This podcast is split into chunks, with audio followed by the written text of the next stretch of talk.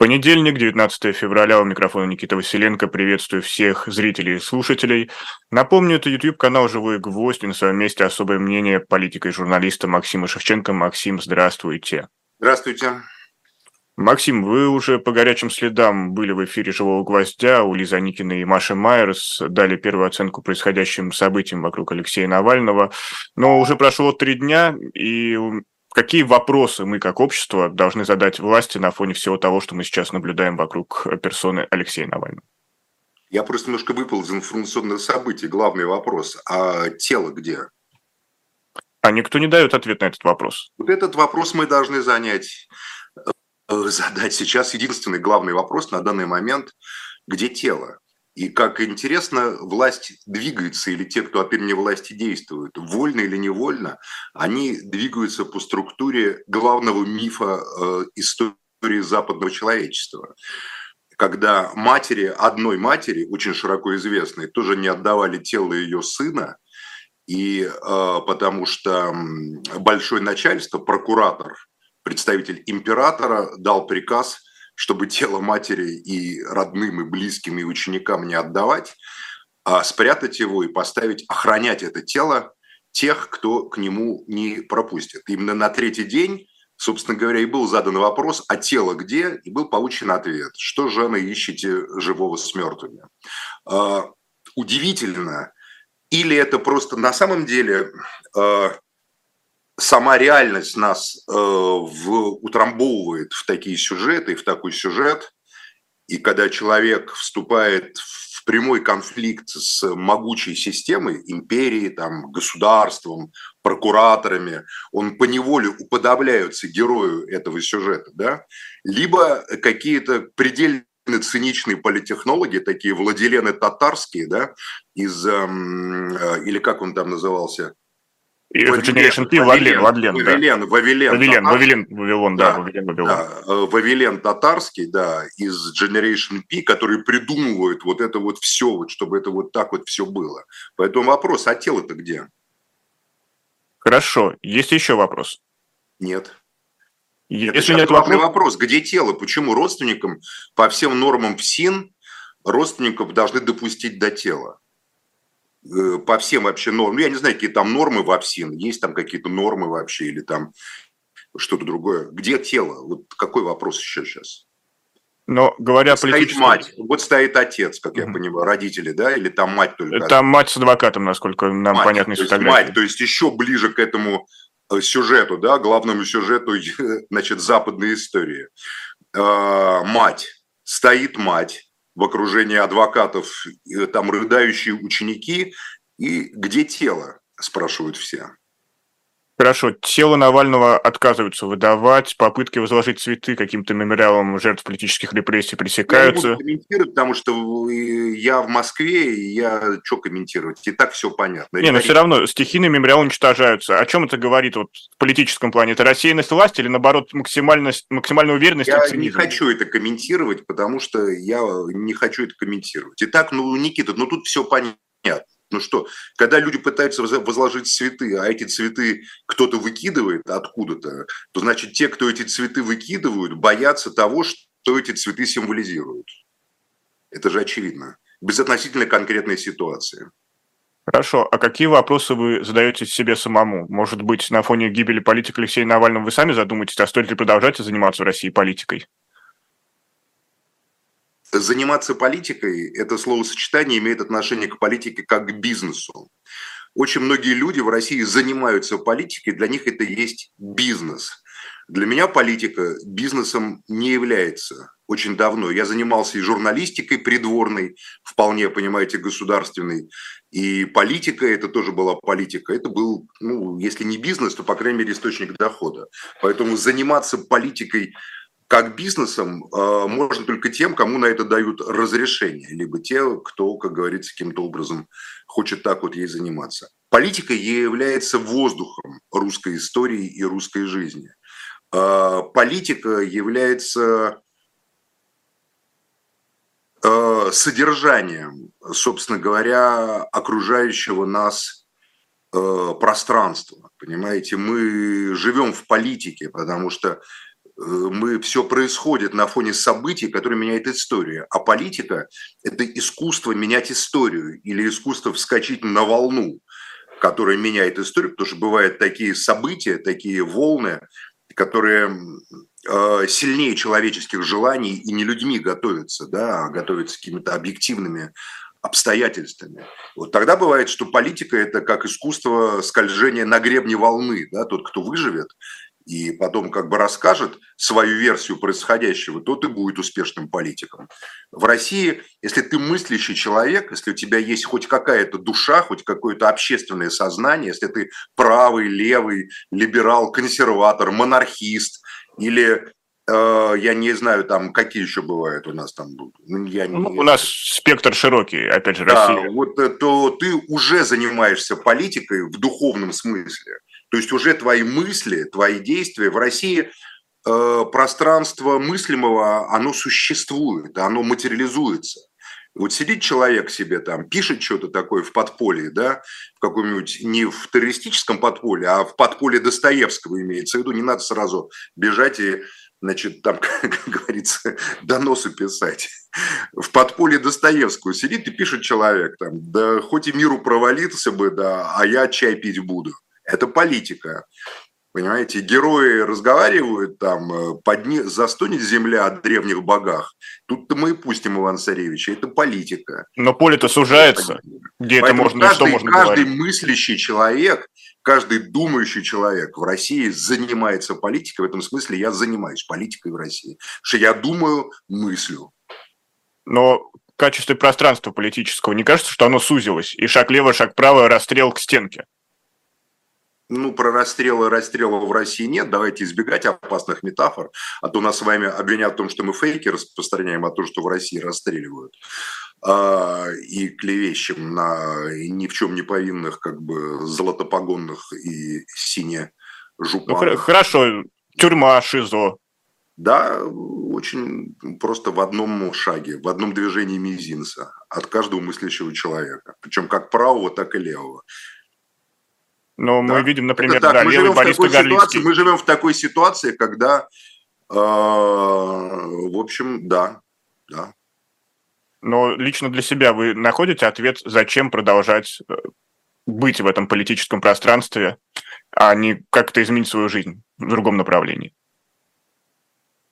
В каком направлении? Булки, что ли, печь? Ну, не знаю. Кто-то, например, выбрал иммиграцию. Знаете, я хочу научиться печь булки и печь вкусные булки, посыпанные корицей, сахаром. Да, это было бы, конечно, здорово.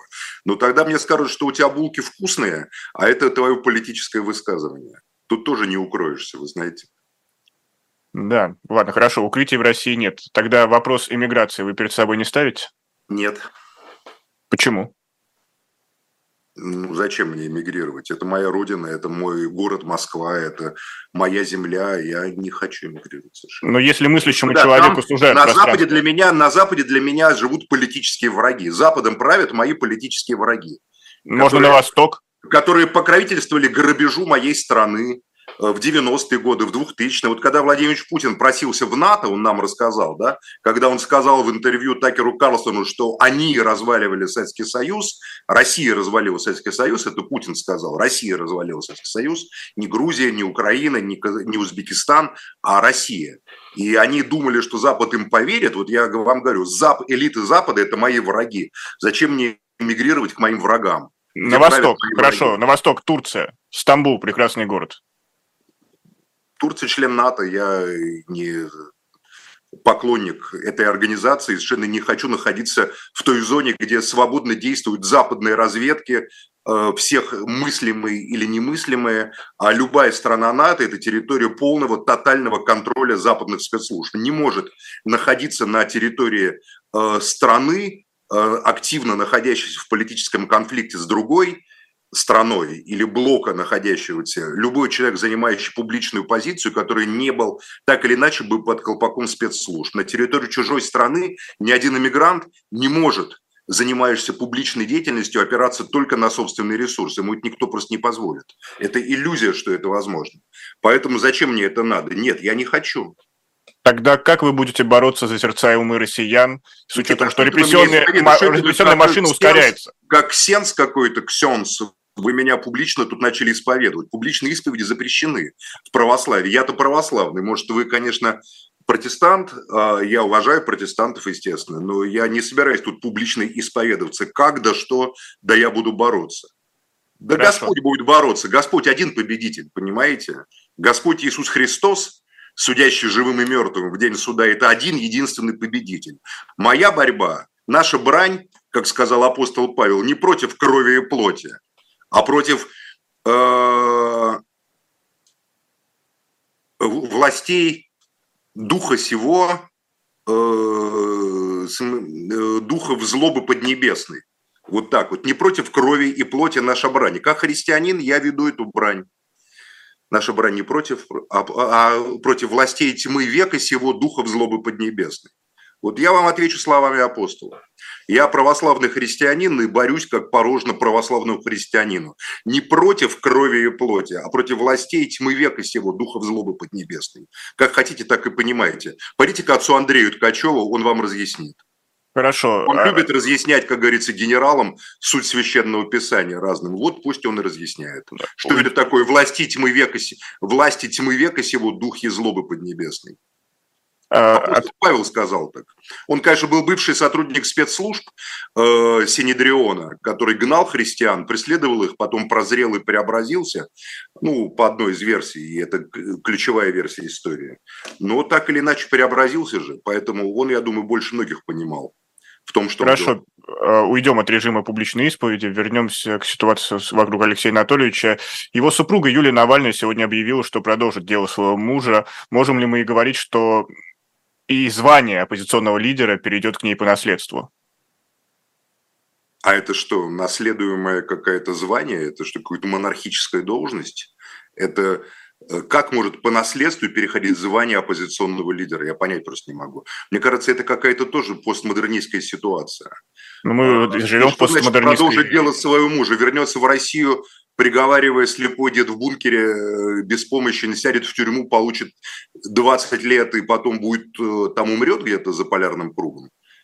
Что значит ну, продолжить дело? Знаете, ну... Стратегию она не объявила. на, самом деле, вы на самом деле меня к таким разговорам подвигаете. Я не собираюсь обсуждать стратегию экстремистской, запрещенной в России организации. Стратегии пока не было. Она объявила, что она будет теперь являться публичной персоной, именно политиком, публичным ну, политиком. Это, ну, пожалуйста, ну пусть является, значит, будет ходить по фуршетам, по мюнхенским Э, собранием встречаться с главами государств-членов НАТО, как это делает Светлана Тихановская, выступать с громкими заявлениями и станет медиа-персоной, станет, наверное, человеком года по версии журнала Time через пару лет. Я не знаю, что, о чем мы говорим, о какой такой публичной деятельности. Не, но разве те, кто уехали, не могут иметь какую-то определенную функцию представителя российского народа? Пусть нет, конечно же, они не могут иметь такой определенной функции представителя российского народа, потому что российский народ их не уполномачивал представлять себя и не, и, и не наделял их такими правами. Но любые политики, как известно, могут сами брать себе разные функции. Если они берут себе такие функции, это их дело. Пусть посмотрим, какой российский, русский народ они представляют. Да ладно, тогда вернемся к внутренним вопросам. А смерть просто Навального... Вы задаете, Никита, такие вопросы, как, знаете, просто вот... Э... Вопросы, которые... Вы, вы вынуждаете меня, чтобы я публично обсуждал в, в каких-то тонах стратегию или тактику действия экстремистской, запрещенной в России организации. Хорошо, вот, у нас много ну, вопросов, где... Опять странная нет, близорукость, честно Нет скажу. рамок. Я лично верю, что вы это вы делаете по, просто по наивности некой такого ума, а не по другим каким-то. Возможно, причинам. да. Наивность – это, к сожалению, мое... Пожалуйста, наше время, я... наше время диктует, чтобы люди перестали быть наивными. Что ж, надеюсь, у меня это получится. Но пока, пока у меня есть вопросы, вот, которые буквально лежат Давайте. на поверхности, а, и все они касаются гибели Я на любые вопросы готов вам ответить, но я буду отвечать, как я хочу на эти вопросы. Нет, Нет вопросы, это ваше особое мнение, вы задавать. имеете полное право. Да, давайте, конечно. У меня вопросы, с вас ответы, все очень просто. Давайте. Да. И с наших зрителей комментарии давайте, в чате. Хорошо, да. А опять же, возвращаясь к гибели Навального, может ли это отразиться на процессе голосования на президентских выборах? Нет, не может. И даже вот эта акция Потому что процесс, э, вот этот процесс, который Дмитрий Песков назвал избыточной бюрократической процедурой, никак не зависит ни от чего вообще. Он вообще ни от чего не зависит. Ну что ж, Дмитрий Песков тогда емко сказал, поэтому тут даже я не, я не знаю, возможно что добавить к словам пресс-секретаря Путина. А что касается содержания других политзаключенных, тех, кого считают политзаключенными российская оппозиция, изменится ли отношение к ним в связи с гибелью Навального? Э, может быть, никто из, них, никто, никто из них не имеет такого символического э, глобального измерения, как э, запрещенный в России ныне мертвый, внесенный во все списки экстремистов-террористов и опять-таки ныне мертвый, скорее всего, тело-то мы не видели, Алексей Навальный. Никто из них не имеет такого символического значения, поскольку Навальный – это человек, которого, ну, помимо всего, который играл в игры с очень большими, серьезными глобальными элитными группами. Навальный это был фигурой э, бархатной революции в России, фигурой, которая противопоставлялась э, ныне существующей власти и системе, э, выстроенной Путиным и его сподвижниками. Но Владимир Крумуза тоже известен на себе, Западе. Навальный нес в себе угрозу э, глобальную для российской власти но ник, ни, никто из других, тех, кого мы называем политическими заключенными, даже на парсек, на там, световые годы не приближается к тому формату, который приобрел благодаря усилиям его западных партнеров Алексей Навальный. Ну, а Владимир Карамурза? Кстати, ни про кого, ну не снимали же про Карамурзу фильм, не показывали потом по Netflix, правда ведь? Это так. Это так.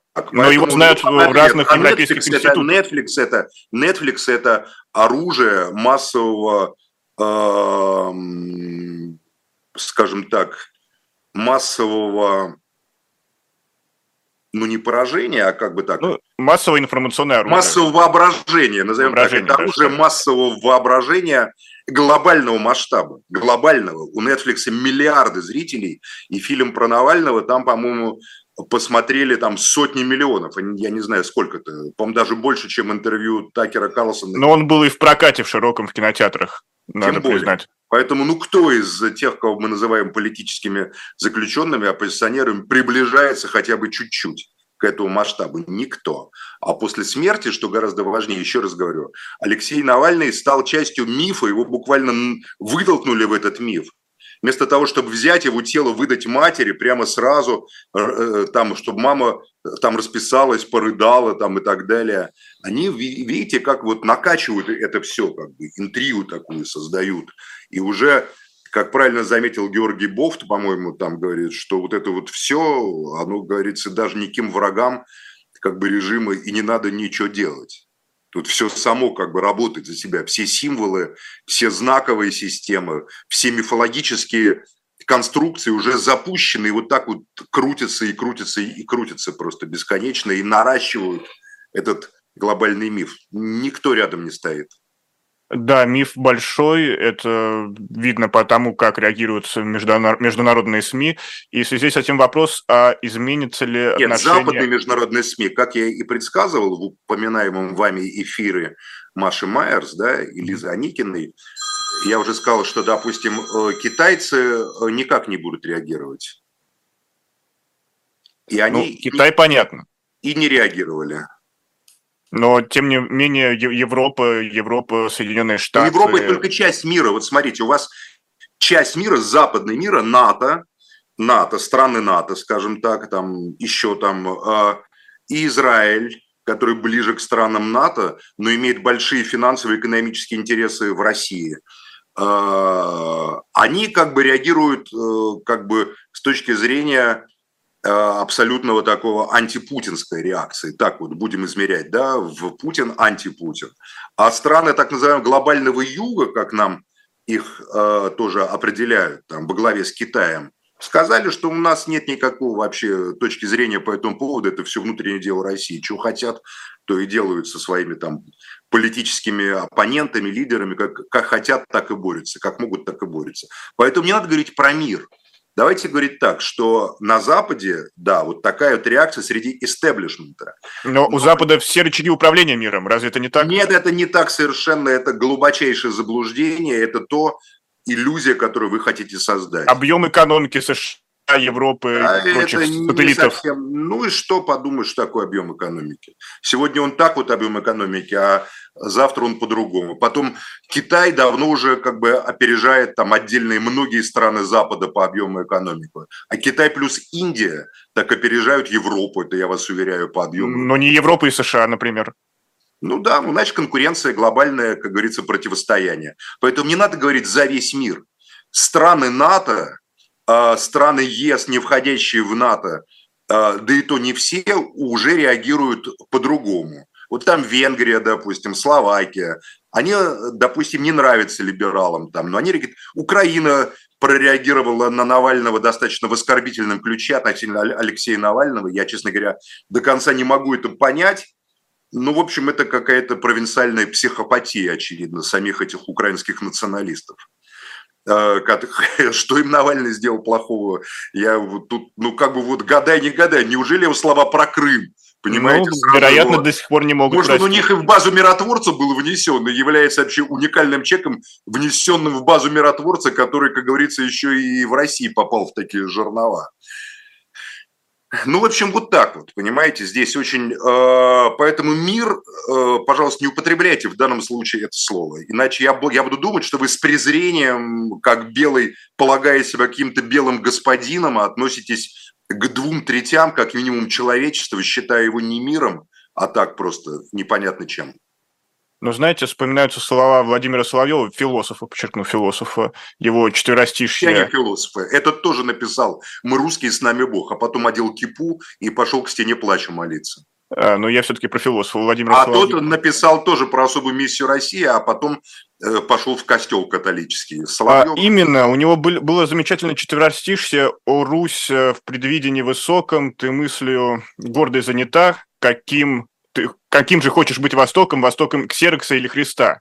И мы ведь ведем путем вот действительно Ксерокса.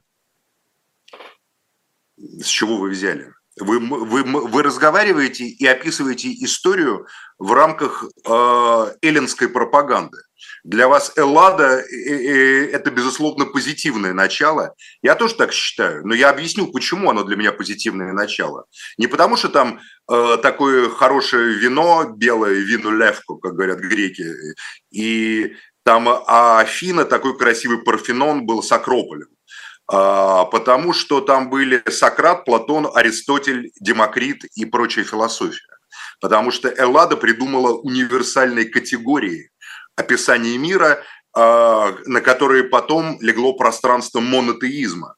А Персия была гораздо, мне кажется, более цивилизованная, более культурная и более разветвленная э, в семиотическом, культурологическом смысле человеческое пространство то, то, что, то, чем командовал Ксеркс, объединяло в себе огромное количество народов, самых разных. Э, ни религий, ни богов, которых никто не преследовал. Ионические греки, напомню, воевали против Александра на стороне Дария, да, на стороне персов. Угу. Поэтому давайте, когда мы говорим об истории, не будем уподобляться тем, кто только одну версию истории, там, допустим, Рюрик, вот славяне такие тупые были, что не могли сами создать государство, поэтому позвали скандинавы Рюрика. Теперь нам Владимир Владимирович Путин об этом рассказывает. Это одна из версий. Вот, в, в этом ключевое. Одна из самых убогих версий русской истории. Потому что я, мы, мы с вами обсуждаем, мы разные подходы к истории обсуждаем, а, а нам вот, диктуют да, один поэтому Серкса или Христа – это просто такое символистское, соловьевское Владимира Сергеевича Соловьева, имею в виду, а не Рудольфича, символистка э, Владимира Сергеевича Соловьева э, бредятина. Я так скажу, потому что Христос не является антитезой Ксеркса. Христос является антитезой э, Тиберия, императора Тиберия, Рима. Рим – вот враг Христа. Поэтому если бы он сказал России, э, условно говоря, там Августа или Христа, вот тут бы мы могли сказать, да, Россия Христа. Арксеркс, христиане жили под властью персов, под властью, ну, Ксеркс нет, но под властью Ксеркса жили иудеи, монотеисты. И, собственно говоря, за редким исключением, когда там Исфирь э, там их сильно как бы порезала, благодаря ее там, что они до сих пор празднуют, э, вполне как бы сохранили свою веру, даже Талмуд написали в Вавилоне. Поэтому э, антитеза неверная у Владимира Сергеевича Соловьева. Собственно, обо всем об этом я буду рассказывать на своем канале Бусти. Приходите, подписывайтесь, и я буду там излагать свои версии истории раз за разом, обещаю, каждую неделю, потом книга по этим итогам сложится. Вот, поэтому, Никита, эм, что вы хотите меня спросить? -то?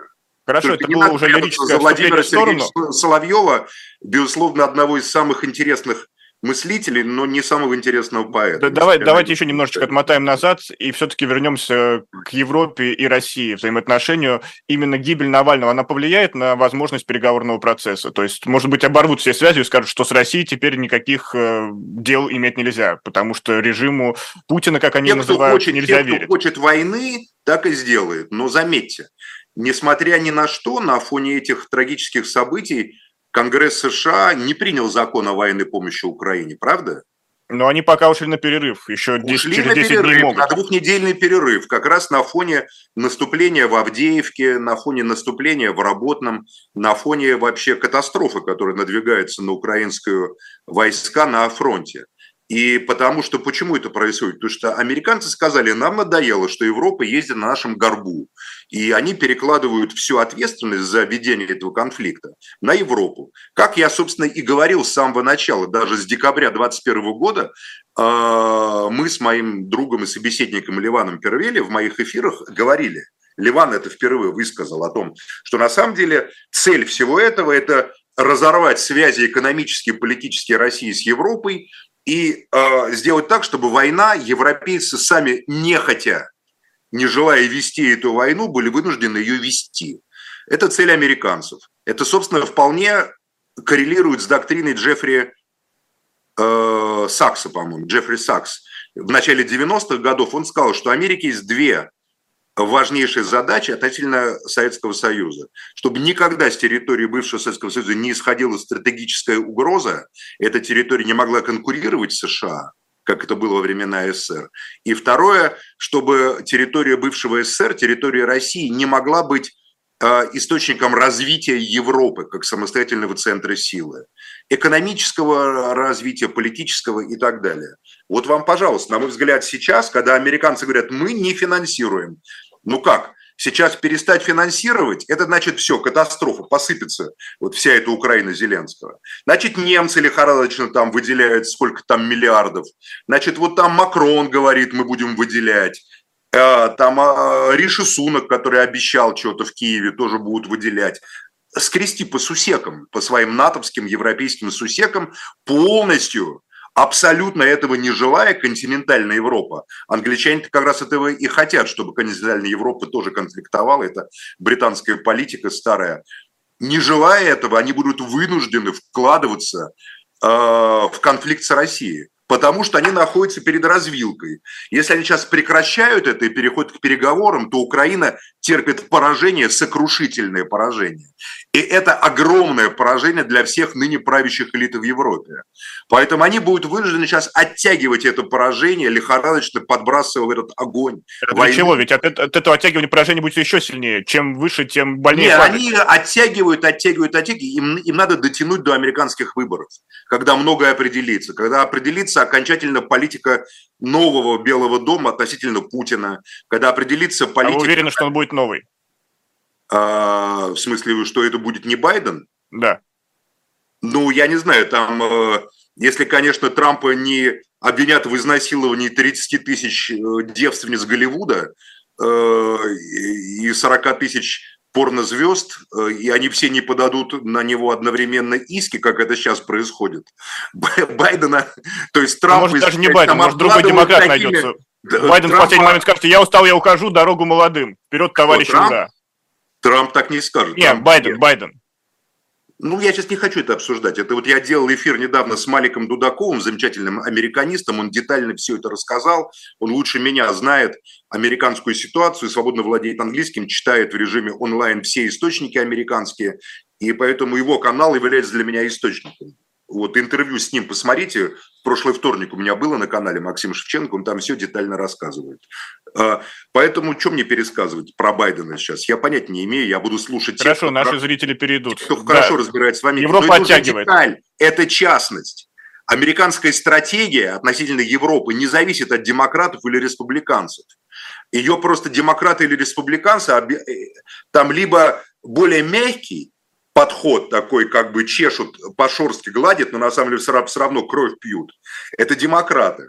Либо э, республиканцы, которые просто ногой в зубы дают такой удар такой, как Трамп приехал все время сказал, все, надоело финансировать, что это мы вас финансируем, сами себя будете финансировать, там европейцы все упали, ах какой хам, ах какой невежда, ах какой не из State, э, такой неполиткорректный, понимаете? Вот в чем проблема. А демократы, они говорят, да, да, евроатлантическая солидарность, глобальные либеральные ценности, а сами везде расставляют своих петрушек во главе европейских государств, приводя их на высшие уровни политики. И эти петрушки оказываются потом всякими такими анналенами Бэброк там или э, кем-то еще, но абсолютно как бы ничего не решающими, на самом там, писториусами, ничего не решающими каким-то персонажами. Но общая линия у Америки одна и та же. Америка хочет не допустить, как Джеффри Сакс сказал, да, чтобы Россия поднялась и стала самостоятельным глобальным игроком, для американцев все что угодно чтобы Россия была под Китаем, э, только не под Европой. Китай Америке не опасен в глобальном смысле. С Китаем есть определенная конкурентная, э, ну скажем так, дискуссия, там, и Тайвань здесь является просто фактором, а не главной целью. Главное э, – это глобальный раздел рынка китайцы и американцы хотят поделить мир между собой. Они спарринг-партнеры в этом плане, да? Они спарринг-партнеры. А Европа для американцев – это ненавидимая на религиозном уровне древняя альма-матер, из которой они бежали в Америку. Все, кто основал американскую нацию, бежали из Европы, понимаете, от европейцев. Поэтому э, практически никто не уезжал от хорошей жизни. Это только вот в последние годы началось отъезд от хорошей жизни. Тут как бы Э, жирно пожили, а поеду-ка я во Флориду, куплю там дом, понимаете, еще лучше поживу. А, поэтому Европа – это давний враг. Да, там это Запад, единый Запад, но это конкурент внутри Запада, внутри системы. Поэтому еще раз, Россия не должна быть партнером Европы, который усиливает Европу энергетически э, за счет ресурсов, а Россию усиливает технологически. Эта связка должна быть разорвана. И тут единая позиция, хоть у республиканцев, хоть у демократов. Поэтому неважно от того, кто войдет в Белый дом, он будет эту линию продолжать. Не надо думать, что Трамп помчится в Москву и будет тут челомкаться с Путиным. Возможно, это и случится, но только в одном случае. Чтобы, а, ну, дело в том, что Трамп не может же объявить войну Европе, не может. Это НАТО. Они связаны единым политическим блоком. Поэтому как, в какой форме Трамп может как бы с Путиным обниматься и быть его партнером? Но Трамп радикал, он может выйти из НАТО. Никакой не радикал. Оставьте эти дурацкие клише. Какой он радикал? Никакой не радикал. Трамп выражает мнение подавляющего большинства белого американского, не только белого, кстати, но такой middle class – ну, а, я имею в виду радикал в своих действиях. То есть, если он захочет, он сможет. Только националистов не в смысле white power, а националистов в смысле отцов-основателей, понимаете, а принципов американской нации такой. Вот Трамп – это как бы американский империализм, обретающий новые формы. Трамп, за Трампа многие военные за Трампа, за Трампа многие представители разведки за Трампа и так далее. Трампа поддерживает Илон Маск, Трампа поддерживает Такер Карлсон, который гораздо радикальнее и правее Трампа. Трампа поддерживают очень многие. Трамп – выразитель интересов огромного количества американцев. А, и это люди, которые э, являются поклонниками, сторонниками ну, вот империя слово не точно, потому что в Америке американцы обижаются, когда им говорят, что вы империя. И говорят, мы не империя, мы империя это Англия, империя это Россия, мы воевали с империями. Бизнес-империя, страна как Но проект они так тоже не называют себя. Бизнес-империя, это у них вот Руперт Мердок бизнес-империя. Они говорят, мы там конфедера... мы федерация штатов, государств, то есть объединенных как бы общими принципами американской мечтой и, значит, принципами там закона там и так далее. Поэтому э, Белый дом не факт совершенно, что Трамп будет действовать вот так, как от него все ждут. То есть там разорвет отношения с Украиной и, как говорится, будет мириться с Москвой. А может наоборот. Может Трамп уберет Зеленского Вообще Зеленский, по-моему, при Трампе стал президентом, если мне память не изменяет. Все да? так, все так. Да. Может, он его не уберет совершенно, может, он, наоборот, поддержит, может, Трамп даст бабок Израилю, Нетаньяху своего любимого защитит, с которым у него было столько общего там, э, что его зятек, значит, метался к этому Нетаньяху. Все хотят дотянуть до ноября. Поэтому Макруха как в фильме «Интервенция», помните, там была такая героиня, которая говорила, будет макруха, будет макруха. Вот макруха будет чудовищной по всему миру. В преддверии ноября 24 года, когда будет президентские выборы, когда там 23 ноября, да, когда там итоговые, я не помню. Там ну, я, к сожалению, число, тоже запамятовал. Ну, в ноябре, да, число, в ноябре главное. Вот до этого числа все будут занимать наилучшие позиции устранять конкурентов, наилучшие позиции. Алексей Навальный – это очень серьезная символическая фигура был при жизни, а при смерти он, конечно, уже не может действовать самостоятельно после смерти. За его от его имени будут действовать другие, э, прикрываясь им. Но, в общем, это остается очень серьезным фактором. Э, просто по-другому. Живой Навальный – это Навальный, который мог бы выйти из тюрьмы, и дальше уже сценарии могут быть совершенно разные. Сами эти сценарии в голове у каждого, наверное, существуют, правда? А мертвый Навальный – это Навальный, от имени которого будут говорить. Поэтому в любом случае Навальный – это был фактор войны, живой либо мертвый. А поэтому э, война будет разрастаться. Она разрастается по, по здесь, она разрастается там. Заморозка, мне кажется, не получилась. Есть очень много сил, которые хотели бы заморозки. И главное, на Западе сила – это Байден. Байден очень хочет заморозки с Россией. Очень хочет. И даже Владимир Путин сказал в интервью в сиквеле, э, значит, Зарубину, Зарубину, да, что Байден лучше, чем Трамп. Это не оговорка и не хитрость такая, что вот, мол, похвалю Байдена, и тогда, мол, Трампу станет лучше. Нет. Потому что на самом деле Байден хочет мира, а Трамп неизвестно, как себя поведет. Услышьте меня. Неизвестно. Трамп будет действовать, исходя из интересов Америки. А интерес Америки с Россией, у них нет проблем у американцев с Россией. У американцев есть проблемы с европейцами. Под предлогами войны европейцы увеличили свои военные бюджеты в десятки раз. Германия увеличивает, ну не в десятки, там нам большие проценты. Германия впервые со Второй мировой войны увеличивает бюджеты. Строят заводы. Создают единые военные блоки. Речь идет о европейском НАТО, о выходе Европы из-под американского оккупационного колпака, где Франция, страна, которая является суверенной, единственной, по-настоящему суверенной страной Европы, обладающей ядерным оружием, стратегическим, ядерной энергетикой, да, а, собственной авиакосмической могучей промышленностью, превосходящей российскую во много раз и сравнимую с американской по качеству и по объемам по всему, потому что Airbus это, считайте, Франция производит, да, ничего подобного здесь ни Россия, ни Китай не производят, между прочим. Только Боинги конкурируют с Airbus. Но Airbus превосходят Боинги. У Боингов какие-то проблемы там и так далее. Вот это все для американцев это проблема. Континентальная Европа проблема для них и для англичан. Союз франко-германский союз, империя европейская проблема. Поэтому все, что происходит, идет в, э, в рамках вот этого противостояния США, континентальная Европа. Россия здесь просто фактор. Они могут относительно России повести себя так. Россия осознает себя, что она всего лишь фактор. Конечно. И в интервью Путина, если вы внимательно с карандашом в руках его прочитаете, отсеете все лишнее и прочитаете его взглядом а, оперативного аналитика, а Путин является оперативным аналитиком высокого уровня, и он говорит и рассуждает как оперативный аналитик, а, вы увидите, что он это говорит напрямую. Мы верили, что они поступят хорошо. Верит в действие сильного тот, кто заранее берет на себя позицию фактора. Тот, кто является субъектом, он не верит.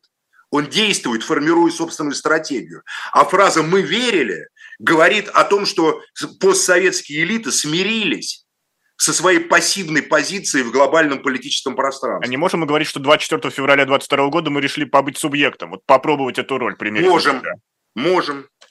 И тоже какая-то группа в России, какая-то группа в России силовая решила побыть субъектом, но другие группы ей тщательно препятствуют в этом. Им выгоднее оставаться э, на другой позиции. Я запутался, что это за группы? Ну, в самом общем виде. Ну, условно говоря, в самом общем виде это те группы, которые выступают за то, чтобы Россия была частью Европы, за то, чтобы Россия была частью глобальной экономики. В самом общем виде, вот более общего вида не бывает. Конкретизировать я не, не очень хочу. А, и, и так все понятно. И э, частью глобальной экономики это группа, связанная с мировыми еврейскими элитами, с транснациональным капиталом, с глобальными элитами, с Британией с британскими элитами там и так далее, глобалисты, которые, условно говоря, у нас там всегда семейными связаны. Вторая группа Европы – это в основном бывшие сотрудники и так далее службы внешней разведки, первого управления, как пяти, единичка, как называлось в советское время, понимаете, которые всегда были завязаны на вот эту вот европейско-центричность такую, понимаете. Питерские, кстати, очень многие были на этом завязаны. Третья группа – это группа, которая хочет разорвать это все. И я считаю, что именно они являются, эта группа является инициаторами э, вот, вот этого взлома, разлома, который случился 24 февраля 2022 года. Но эти первые две группы, кстати, во время того заседания Совбеза мы видели, внимание, мы тщательно смотря, видели, представ... могли бы увидеть, если бы хотели, представителей всех трех групп, которые вели себя соответственно. Это, кстати, так. Это, кстати, так. Это было видно из выступлений. Самое главное, слышно и даже заметно. Даже не по выступлениям, по мимике. А там по лицам и по глазам все было видно. Напомню, это особое мнение политика и журналиста Максима Шевченко. Поддержите эту трансляцию лайком, поделитесь ею с друзьями. Поделитесь также ссылками на ресурсы нашего постоянного эксперта, например, телеграм-канала Макс Атакует. Не просто поделитесь, подпишитесь на него. Ну, а если вы хотите поддержать проект э, «Живой гвоздь и дилетант», то заходите в наш магазин shop.diletant.media. И сегодня прошу обратить внимание вас на несколько лотов. Это, например, две исторические новинки в нашем магазине. Книга Джошуа Рубинштейна «Последний дни Сталина», это специалист, американский специалист по российским и евразийским исследованиям, и написал захватывающий рассказ о месяцах до и после смерти Сталина и как они изменили ход истории 20 века. Ну и по, кроме того, не забывайте, что есть книжка «Диктатор, который умер дважды». Это трагичная, невероятная история о том, как умирают диктаторы и диктатуры. Книга Марка Феррария. Это некая попытка осмыслить прошлое, исторические события, показать, что дикта диктатора почти всегда ждет как некий такой бесславный конец. Ну и не забывайте, наш журнал «Дилетант», а, подписка на бумажную версию также доступна на сайте, и все это помогает проектам «Живой гвоздь» и «Дилетант». Спасибо за вашу поддержку. Ну а мы двигаемся дальше, и хотел еще все-таки уточнить, мы наблюдали, что за последние недели э, были нанесены удары по Черноморскому флоту России со стороны Украины, якобы отставка адмирала флота произошла, но и Россия действует... Я не обсуждаю всему военные действия во время э, войны, меня никто не я, я, я, я не обсуждаю так, или то, что происходит на фронте. Э, я просто хотел также упомянуть, что Россия тоже не стоит на месте и идет атака, идет наступление по пяти направлениям, вот недавно овладели Авдеевкой. Я хотел вот применительно к тому, что вы говорили, а, о том, что идут активные действия и ставки повышаются. Но почему, почему все-таки, ладно, Россия, есть разные игроки, но почему Россия и Украина не пытаются тоже заморозиться, именно между собой как-то а, прийти к консенсусу и дождаться этого самого ноября? Потому что антагонизм правящих групп, которые определяют политику в России и в Украине, он абсолютный.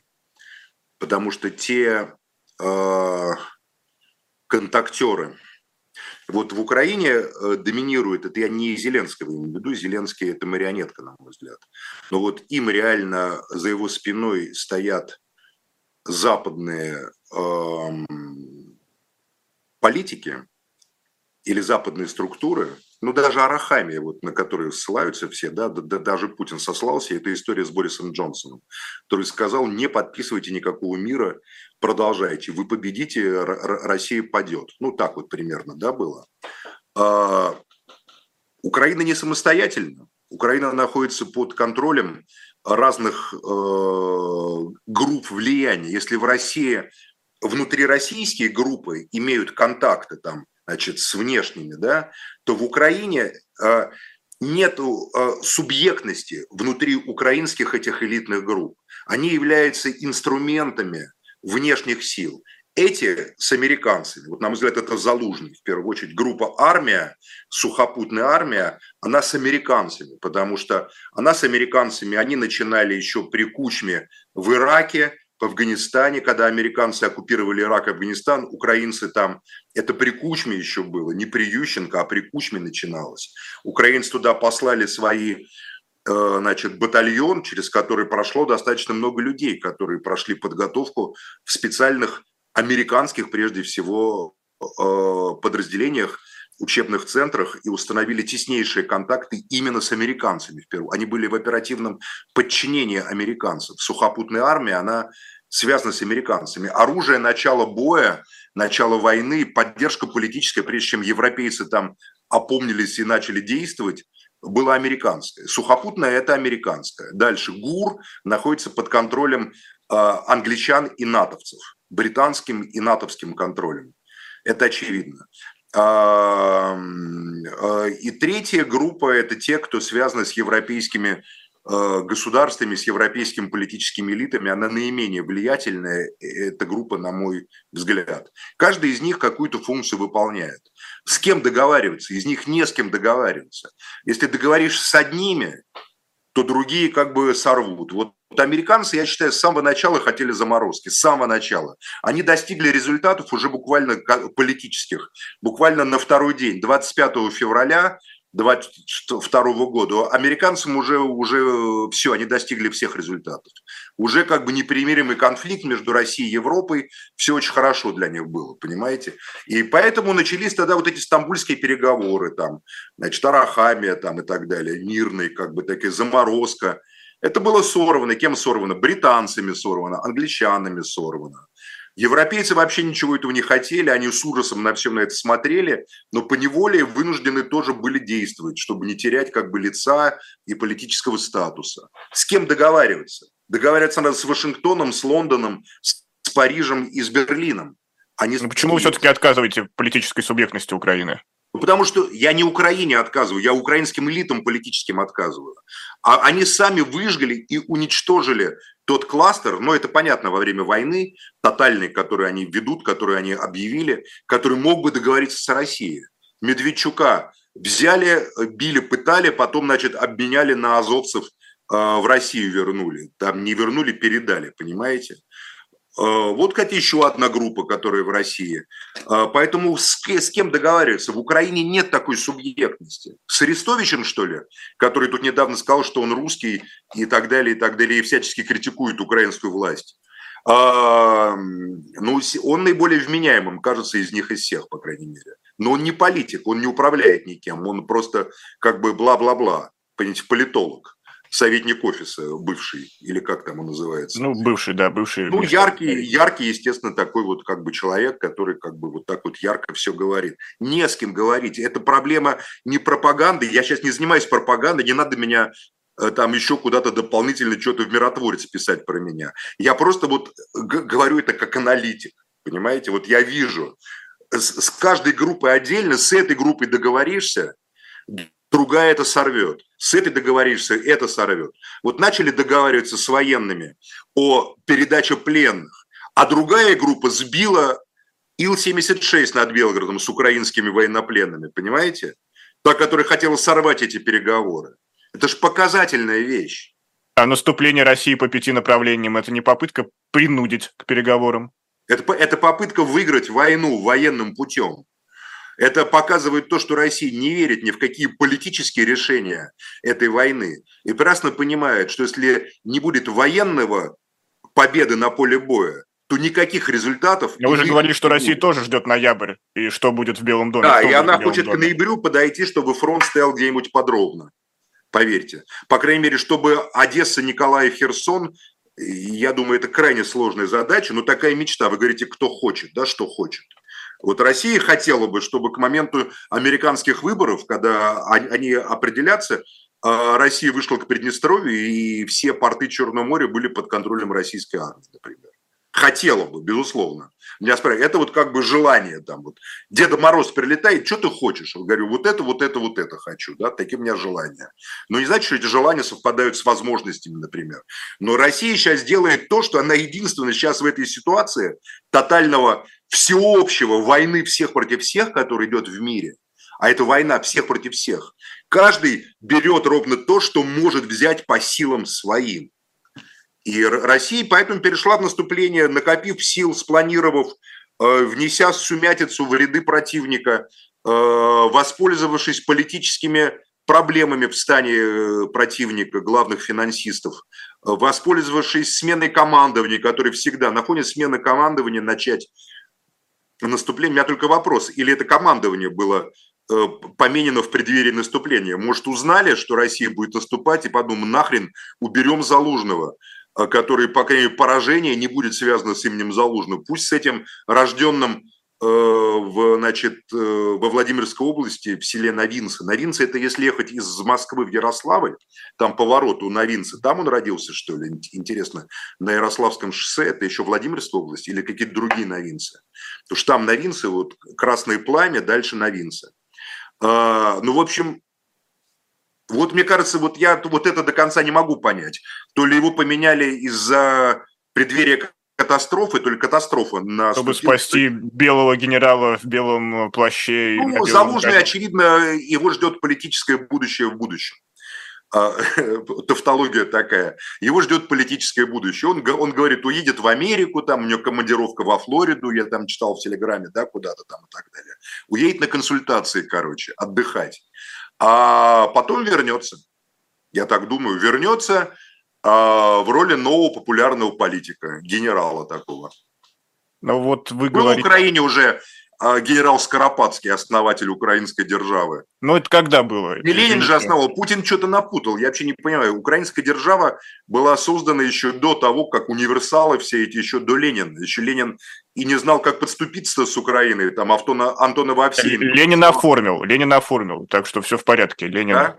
был Мне кажется, что оформил Гетман Скоропадский, потому что Украина Скоропадского была субъектом Брест-Литовского мира и подписывала мирный договор с Россией. Поэтому я... Ну, может, это Путин имеет в виду? Что, мол, Россия Ленина допустила Украину до Брест-Литовского договора, и Украина была субъектом Брест-Литовского договора. Гетманщина.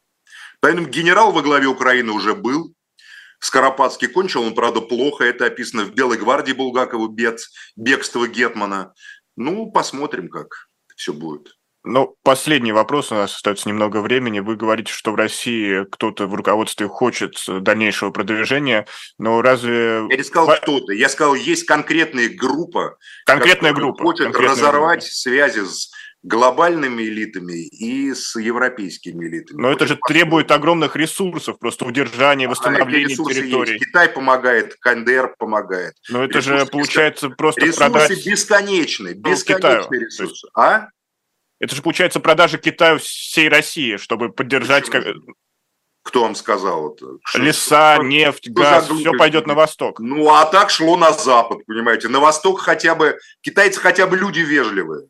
Китайцы говорят «нихао», там здороваются. У китайцев, по крайней мере, лао цзы там есть. Китайцы вон как себя ведут. На Западе Кант, Гегель. Китайцев, по крайней Руссо. мере, Кант, Гегель. Вот Кант, Кант, Гегель отлично, но мы же...